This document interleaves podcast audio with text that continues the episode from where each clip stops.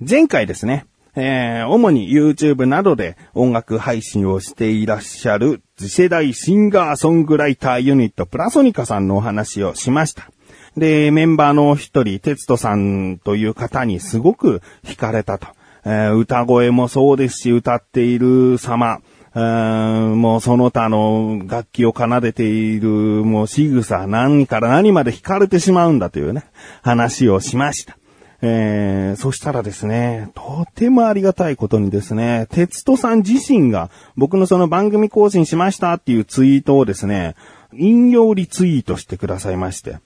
で、引用となるとね、あのーコメントもつけてくださっているんですよね。取り上げていただいたようで大変恐縮ですと、テストさんの方からね、えーコメントをくださって、いやいや、こちらこそっていう、まあ、やりとりをしたんですよね。そしたら、これからも取り上げてくださいみたいなことをおっしゃってくださってね。いや、とても嬉しいなと思って。で、テストさん自身がさ、僕のその番組更新のリツイートをするとさ、もともとプラソニカファンの方、テストさんファンの方々の目にも届くわけですよね。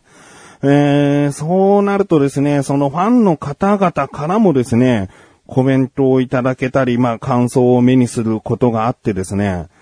で、僕としてはですね、あの、語り尽くせていないというか、うまく表現もできてないっていう、まあ、部分結構あるんですよね。え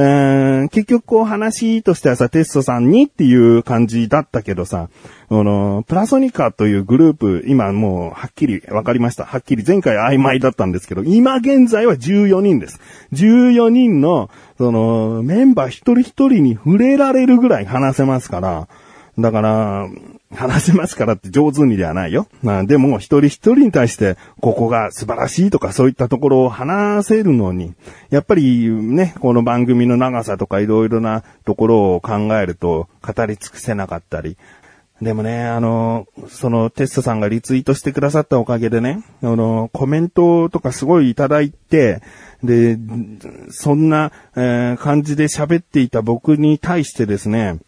なんか同じ目線での感想がもう長年語り合ってきたんじゃないかと思うぐらい共感してしまいましたとか、本当にそうそうっていう感じでした。テツさんの魅力もまさにそうと言いたい表現をしてくださっていて、え嬉しかったですとか、うーん私たちが思っているテストさんやプラソニカの魅力を見事に伝えてて嬉しくなりましたとか、えープラソニカとテストさんをこれほどまでに語っている人の話を初めて聞きました。いい話が聞けて嬉しかったですとか、えーテストさんの魅力が語り尽くされていますね。ラジオを聞いてとても嬉しくなりましたとか、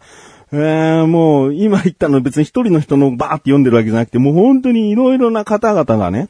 その、感想を書いてくださって、で、どれも、いや、もう一人も、この僕が発信した内容について、いやいや、あなた中途半端にわかでしょとか、うーん、このメンバーどうなんだまあ、テツさんだけに注目しやがってとか、なんかね、そういう、うん、マイナス的なコメントが一切なかった。いや、もちろん聞いてくださっている中でね、その、思った、そう思ったよっていう人もいるかもしれないけど、その、僕に届く限りの、内容では、全部こう、なんか、共感しましたとか、そういったことを言ってくださるんですよね。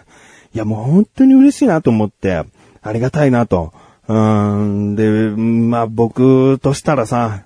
今後、ちょっと、そうだな、近いうちに、秋までにはっていうぐらい、うん、にはですね、ちょっともう一度プラソニカさんの特集をしたいなと。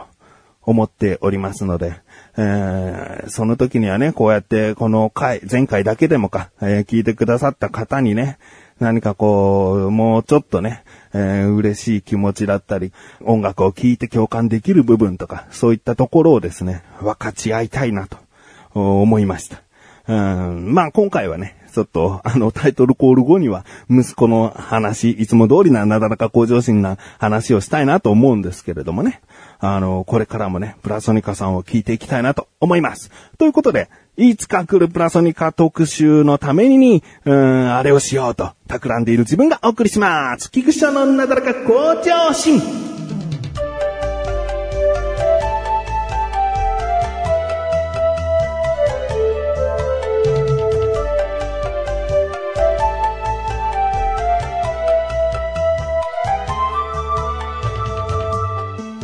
あれをしようとかなんか変な意味深なこと言っちゃったけど、そんなにあの期待をしないでくださいね。で、あの、今回は前回のついでで聞いてるんだよ。別にこの番組を長く聞くつもりはないからね、プラソニカの話じゃないならここで、えー、ストップしますっていう方はご安心してください。あの、僕は、あの、プラソニカさんの話をするときは、えー、ツイートするときに、ハッシュタグプラソニカでちゃんと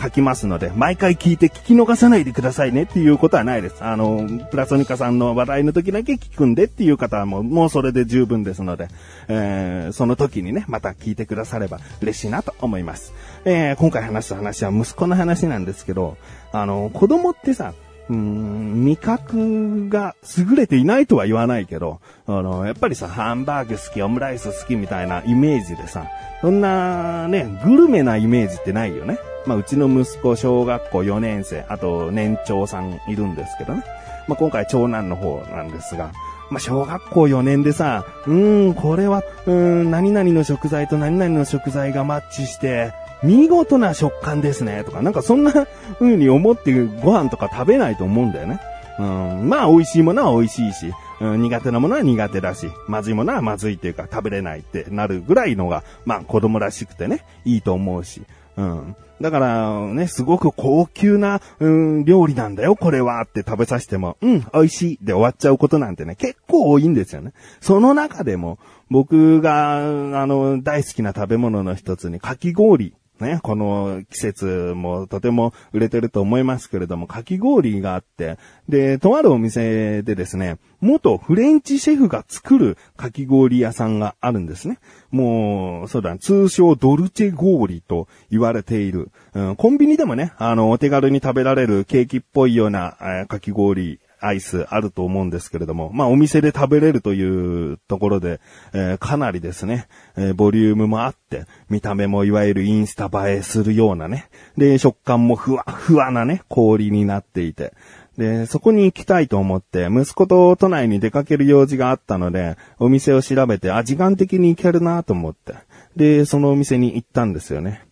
息子はですね、杏仁豆腐とか好きだから、そこではね、杏仁ミルクというかき氷をえー、注文しまして、僕はピスタチオソースのかかったかき氷を頼みまして、もうね、あのー、子供と二人だったら、えー、一つのかき氷でいいんじゃないかぐらいね、もうボリューミーなかき氷なんだけど、まあ、隣見ればカップルがね、あの、一つのかき氷を二人で食べていたりするようにね。うん、でももう僕かき氷好きだし、息子もかき氷好きだから、うん、もうここはたまらないよと。さあもう間違いない。本当に美味しいかき氷だから。むしろ、小学校4年生でここのかき氷食べれてるなんて、あまりいないかもしれないよなんてね、すんげえハードル上げてね。で、いざ、息子に杏仁ミルクのかき氷、僕にピスタチオのかき氷が届いて、一口食べたらですね、いや、今まで見たことない息子のあの感動する、食べた瞬間に感動する顔ね。うん、なかなかないですよ。子供が食べ物で感動してる顔、興奮してる顔。うわーっていう。うますぎるっていう、うん、顔、表情。店内だから声は出さないけど、もう絶叫しそうなぐらい興奮した顔をしててですね。こんなかき氷あるんだ、みたいな。うん、で、じゃあパパのも食べていいよって言ったら、もうまた同じような人で、うまいうん、もう、むしろパパの方がうまい、これにすればよかったぐらいの。うん、でもね、もうどっちも本当に美味しくて。いや、すごい美味しいだろと。パパがハードルを上げてもなお超えてきたな、つって。いや、もう本当に美味しいと。また来たい、また来たい、つって。うん、で、一杯ね、一杯というか、かき氷一つね、だいたい安くて1000円、高くて1500、600円かな。うん、まあ、そんぐらいするかき氷なんでね、そんな頻繁に行けないんですけど。うん、で、また、それが1ヶ月前ぐらいだったかな。で、最近ですね、またそこに行けるチャンスがあったので、うん、また、じゃあ、ね、あの、時間があったら、そこのかき氷食べようか、つって、もう息子は大興奮。で、一回お店に来てるからメニューをちょっと把握してるんだよね。で、その中で、ああ、これ頼めばよかったって後悔しているものが一つあって、クリームブルレのかき氷があるんですね。で、これはまあクリームブルレというように、表面がバーナーで最後炙るのでパリパリになっている。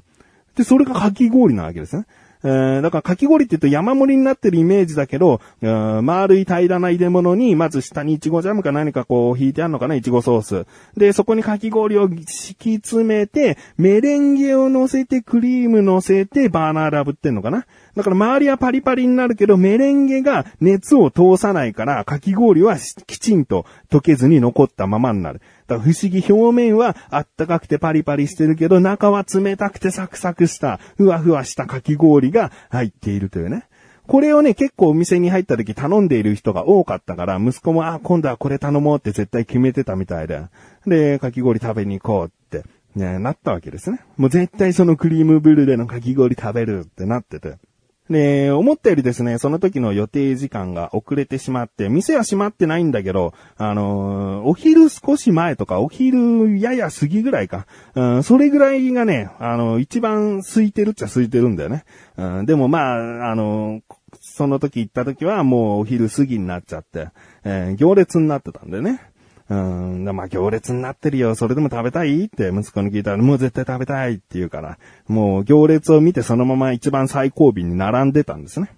で、まあ、この季節ですからね、熱中症対策じゃないですけども、代わり番号に、あのー、ちょっと飲み物なくなってきたから、あの、近くにコンビニあったらコンビニで買ってきて、とか言って。で、お茶買ってきて、二人でお茶飲んだりして。で、僕もちょっと用事があって電話してくるから、ちょっとそこで待ってて、つって。で、電話が終わって、こう戻ってきた時に、店の前通って戻ってきたんですけど、そしたらですね、お店の張り紙があって、もう店内の飲食は終わりました。お持ち帰りのみになりますっていう看板、あ張り紙があって、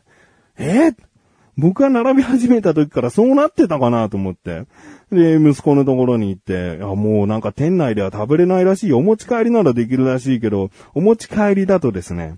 クリームビュルレはないんですよね。他のふわふわなかき氷はお持ち帰りで手で持って食べれるような、うん風にできるんだけど、クリームブリュレは食べれないんだって、つって、嘘つって確認しに行って息子が。そしたらもうお目当てのものがね、食べれないと分かった。そしたらね、もういいと。結局クリームブリュレが食べれないっていう、まあ、逆切れじゃないけど、じゃあもういいっつって。うん、なんか拗ねちゃってね。あ、いいの？お持ち帰りだったらあの種類のは食べれるんだよっ、つって言ったんだけど、いやもういいっ、つって。そうかっ、つって。で、歩き始めたらですね、もう暑いですから、もう息子の首にタオルかけてあげて、汗拭きなっ、つって。で、パッて見たらですね、汗と一緒に涙も拭いて、いや、悔しかったんだろうね。あんだけ並んだのに、食べれないのかよ、なんでだよっていうね。うん、なんとかしてあげたいな。冷たいものが食べたいっていうのは、今もあるだろうから、なんとかしてあげたいなと思って、スターバックスとか行くとさ、なんたらフラペチーノで冷たいもの飲めたりするし、うん、歩いていたら31もあったしね。だからスタバ行くとか、31行くとか言っても、いいってなんかもう拗ねちゃって、うん、でも、もうこのまま帰るってなったら電車乗って、冷たいもの食べれないよ、って言って、まあ、ちょっと考えようか、つって立ち止まって。で、最終的に31がいい、つって。うん、31でね、あのダブルのアイスを、うん、二人ともね、注文して。それでも1000円以内だからね。やっぱりあのかき氷はね、すごいね。二人で食べたら2000円以上いくから。うん、僕もでもあのかき氷食べたかったから、悔しかった。うん。